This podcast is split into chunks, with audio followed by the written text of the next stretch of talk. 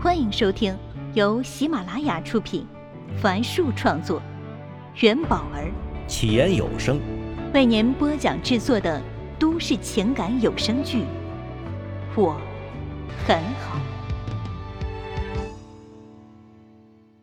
请听第一百二十八集。马卫国又举起茶杯，抿了口茶。还是涩的。这是他上周爬山时买的，说是明前茶，是龙井里面最好的。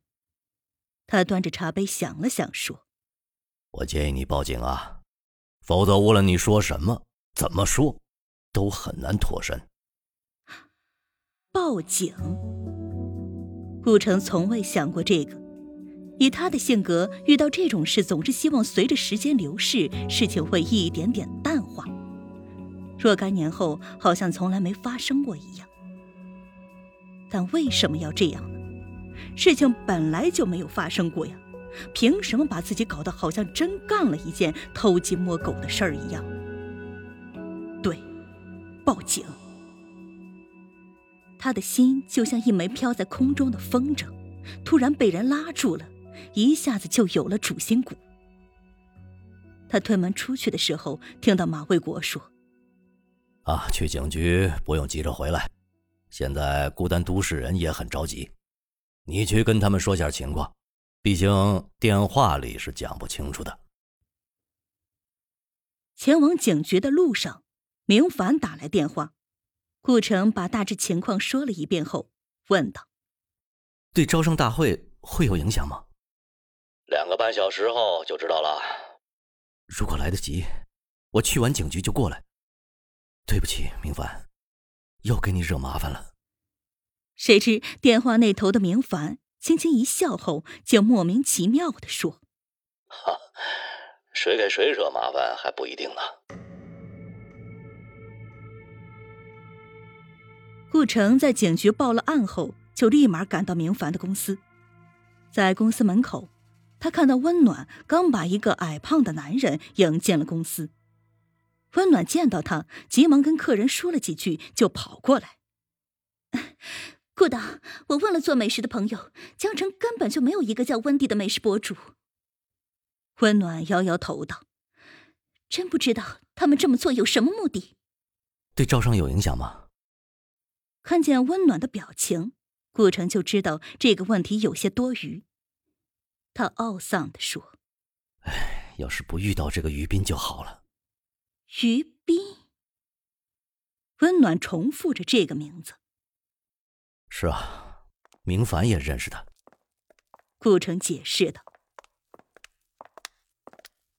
说话间，两人已经走到公司的演播大厅，这里刚被布置成了发布会现场，工作人员跑前跑后，爬上爬下。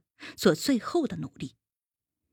两旁的媒体席位上已到了好几个记者，正忙着调试摄影器材。我们前段时间遇到过于斌。就在温暖说话时，刚才那个温暖迎进来的矮胖男人突然走到他们的面前，语气不快的道：“哎，温小姐啊，你们不好这么做事情的啊！要不是别人跟我说，我都不知道出了这么大的事情啊！”温暖看了一眼顾城，然后对眼前的男人说：“刘总，你是说，你们不是有个导演私生活混乱吗？温暖小姐，要是观众知道我们赞助了这样的导演，还会买我们的饼干吗？是谣言，顾导是清白的。清白，清白就是你们随便说说的吗？啊，网上的视频都拍下来了，听说。”上次你们直播现场就出了事故，哼！我们投的钱那都是我们公司的血汗钱呐，投了你们不但没啥效果，还要被你们连累。说完，那男人头也不回的走了。男人前脚刚走，明凡后脚就到了，他将手机放入口袋里，对温暖道：“哎，马总和潘总刚给我打了电话，说不来了。”顾城见温暖明凡面色凝重，便问道：“那还有几家呀？明凡摇摇头说：“哎，一家都没了。”听到这话，血一下子涌到了顾城的头上。这一切都是他造成的，但此时他却找不到任何的话来安慰他们。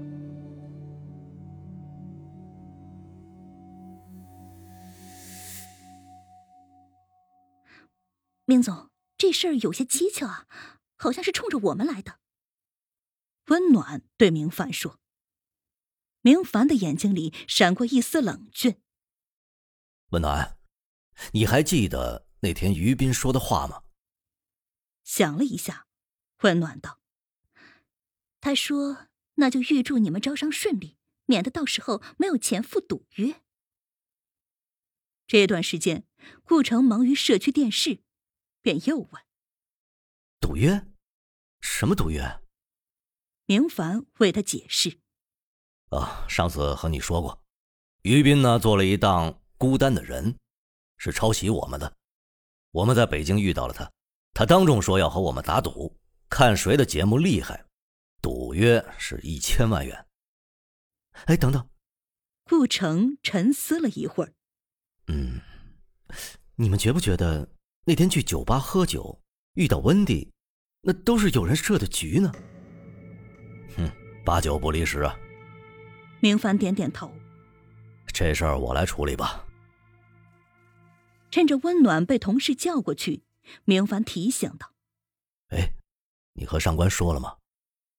顾城摇了摇头。明凡想了一想，说：“嗯，我看到很多矛盾啊。”那都是人和人之间沟通不畅引起的。虽然我不了解夫妻的相处之道，但道理应该是相通的嘛。顾城没有回答，只身一人走进卫生间，用冷水洗了把脸。他看着镜子里的自己，然后掏出手机给上官燕拨了过去。喂，燕子。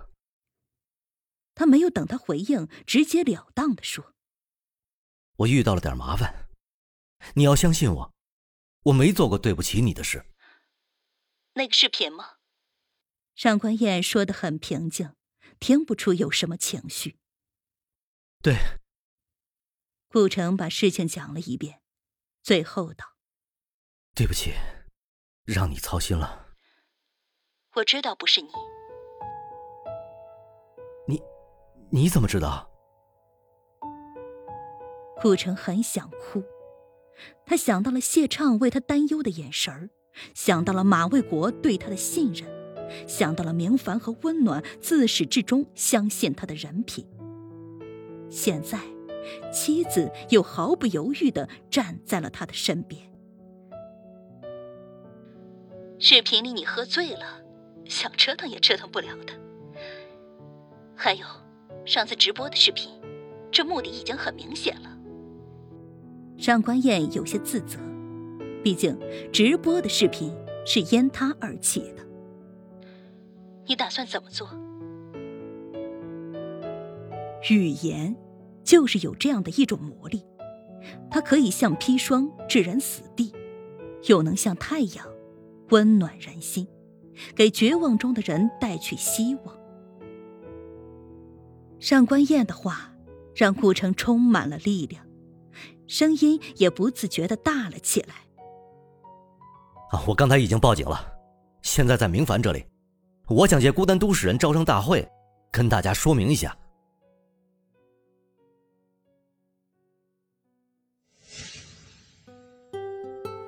本集已为您播讲完毕，感谢收听。喜欢请订阅。分享给更多的朋友，下期再见。